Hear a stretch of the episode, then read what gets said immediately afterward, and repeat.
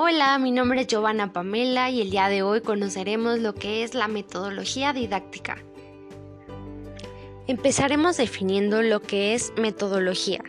Es el conjunto de estrategias, procedimientos y acciones organizadas por el profesor para facilitar el aprendizaje de los alumnos. Ahora bien, ¿qué debo saber antes de aplicar un método didáctico? Debo de conocer mi programa de estudios vigentes en mi país. También debo de saber cuál es el método de aprendizaje de mis alumnos, ya sean visuales, auditivos o kinestésicos. También debo de conocer mis libros de texto, que voy a estar utilizando a lo largo del ciclo escolar. Debo de conocer los intereses de mis alumnos, qué les gusta, qué no les gusta, sus programas favoritos, sus deportes favoritos, etc. También debo de tener a la mano materiales didácticos y ambientes que favorezcan el aprendizaje de mis alumnos. Estas estrategias metodológicas definen una forma de actuar de acuerdo a cómo se entiende la educación, así que la mejor forma de ser original en tu programación didáctica es reflexionar sobre cómo entiendes tú la enseñanza y cómo puedes facilitar el aprendizaje.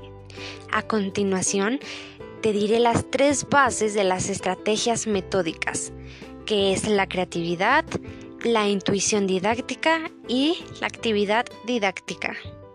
También existen seis formas en cómo el método didáctico conduce el aprendizaje.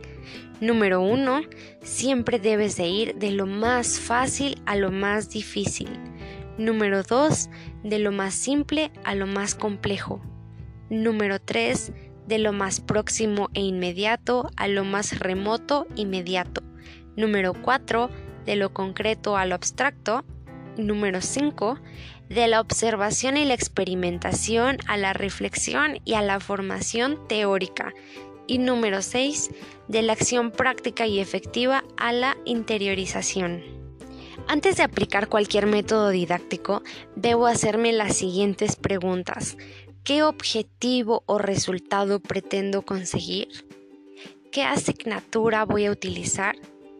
¿De cuáles medios o recursos puedo disponer?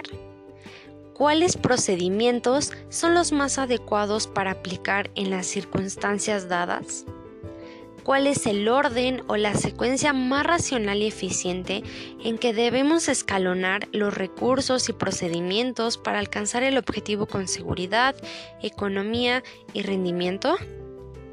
Y por último, cuánto tiempo tenemos y qué ritmo debemos imprimir a nuestro trabajo para lograr los objetivos previstos dentro del tiempo deseado.